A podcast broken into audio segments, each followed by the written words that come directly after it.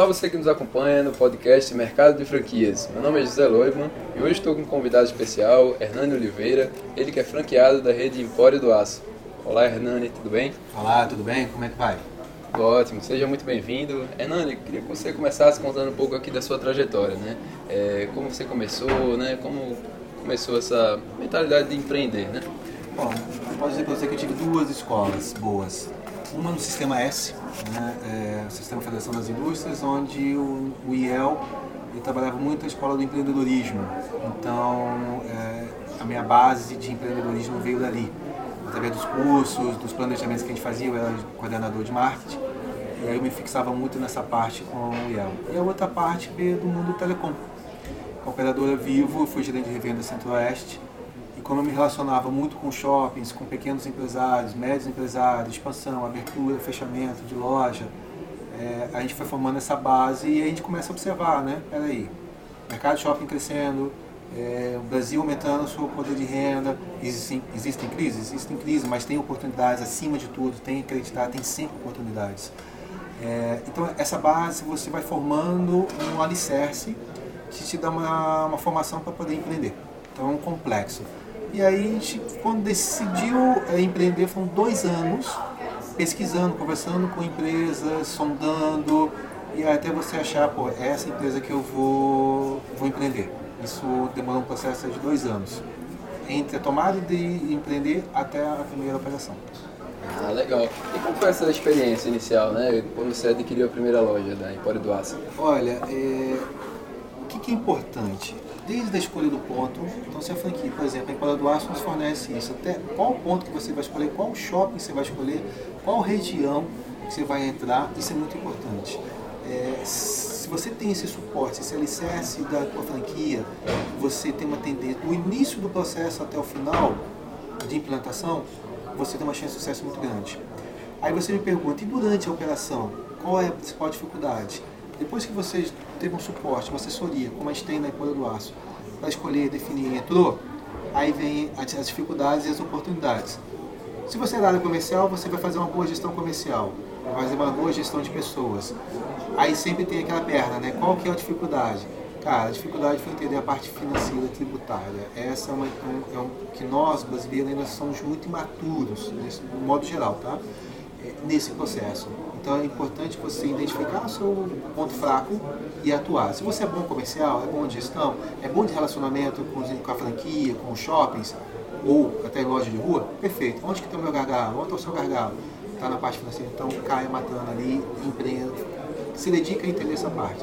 Então planejamento financeiro hoje, tributário, entender essa carga tributária, as nuances, onde que você pode até minimizar o seu prejuízo, é muito importante. Uma segunda dica que eu dou é gestão de estoque. Eu tive uma escola na Vivo que um empresário disse o seguinte, Hernani, você não ganha dinheiro é na venda, você ganha dinheiro comprando. Então muitas vezes você faz um processo de compra equivocado ou errado, o teu lucro fica empatado na compra. Então você tem que tomar muito cuidado, você tem que estar dentro do teu negócio, você tem que entender o teu negócio. Se você não entender, se você não for o olho do dono, a tua chance de fracasso é muito grande. Agora, se for o inverso, a chance de sucesso é maior ainda. Perfeito. E, e hoje você tem quantas lojas? Eu estou com quatro lojas da Empório do Aço, com plano de expansão fechado, graças a Deus, até 2020, é, e uma operação chamada Crédito, roupas infantis. Certo. E como que é, é gerir né, é, várias lojas, né? Como, como é que é, como foi esse desafio, né? Qual é a diferença ter uma e ter, ter quatro, cinco? Olha, é, o comércio ele é uma ciência, né? Então, o processo início, meio e fim, compra, gerenciamento de pessoas, comissionamento, a negociação o tudo é a mesma coisa. O que você precisa entender do teu produto, né? E aí, se você, você tem uma, uma organização para isso, você consegue gerenciar duas marcas, três marcas. É, meu projeto é crescer. Eu acho que o Brasil é um país de oportunidade.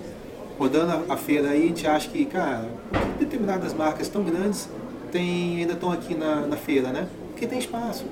Então, assim, gerenciar duas marcas ou três marcas é tudo uma questão de processo de rotina. Se você tem tempo e consegue gerenciar, você entende o seu processo, dá para tocar sim.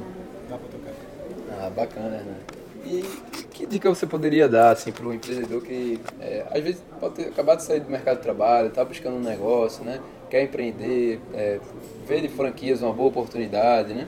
É, que dica você daria para que ele possa começar com o pé direito? Olha só, é, conversas com amigos meus eu até falo, não saia do teu emprego para empreender. Já comece a empreender de agora, com um emprego. Então você se prepara para isso. Porque se o cara sai do emprego por uh, convite ou convidado, né, seja qual circunstância for, e resolve abrir um negócio, ele está imaturo, ele não está preparado. Agora, se ele vem num processo, estudando, tocando o, o emprego dele e faz essa, esse processo gradativo, a chance dele é maior. E como eu disse, eu fiquei dois anos para decidir qual negócio eu ia empreender. Depois que eu empreendi, eu fiquei um ano trabalhando em sete estados. Depois fui tocar uma operação em Brasília de telecom junto com os negócios e agora o meu é só exclusivo. Então é um processo gradativo. Eu brinco, eu assumi que eu sou empresário. Né? Então, assim, não saia do dia para a noite vire empresário. Não faça isso. Se prepare ao longo de um, dois anos, tenha calma, tenha paciência. E comece pequeno não dê passos largos. Perfeito, Hernani. Ótimas dicas, né? Começar assim, com cuidado, né? saber onde está pisando. E em relação à franquia, né? Empório do Aço, é, você recomendaria para quem está buscando abrir um primeiro negócio que abra um, um, Empório do Aço? Como é que é o suporte da franqueadora? Realmente é um negócio que vale a pena? Só não recomendo para Brasília, porque eu já estou lá. Sim, obviamente eu recomendo. É, eu falo isso muito tranquilamente. Quando eu estou na franquia, como estive ontem, tinha um empresário de Mato Grosso, eu falei, cara, vai tranquilo, vai de boa mas esteja no seu negócio. A, a Empório do Aço é uma franquia que te dá o suporte, é, desde a escolha do ponto até a condução dos seus negócios, né? E acompanha, está de perto. É, recomendo sim, tem uma markup interessante, é um dos melhores markups que inclusive a gente tem aí dentro do, do mercado comercial. E olha que eu converso bastante, estou conversando bastante na franquia.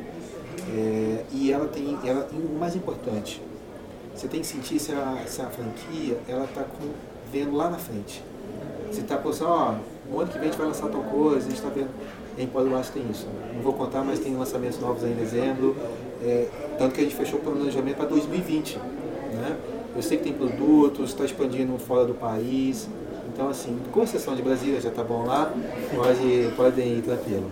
Ah, bacana. É, só uma última pergunta aqui, né, para ter um feedback em relação à questão que está sendo debatida aqui bastante no franchising, né? que é o uso das redes sociais, né? Como é que funciona lá na Empório do Aço? Eles permitem que você tenha a sua rede social, né, das suas unidades, ou tem que passar sempre por uma, uma avaliação da franqueadora? Como é que funciona? Olha, é, como eu disse, eu tive uma escola vivo, né, uma multinacional, é, e eu acho que a Empório segue a mesma linha, que eu acho positiva. A rede social a gente tem que tomar muito cuidado. Né? Por exemplo, eu não sou profissional, eu me formei em marketing, mas eu não, não sou especialista em rede digital. Muito pelo contrário.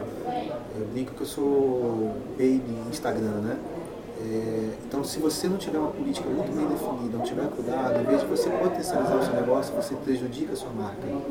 É, as empresas, meu ponto de vista, as empresas que deixam aberto cada franqueado ter com a rede social, cada um atuar de uma certa forma, isso prejudica a marca. A marca que a, a franquia, a matriz que, tem que conduzir a política das redes sociais.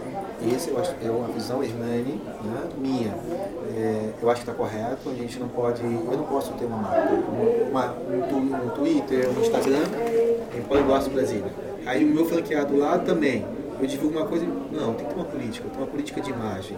E aí eu acho que isso cabe às matrizes, não é o franqueado. A gente tem que sim reaplicar, compartilhar, multiplicar, mas não criar.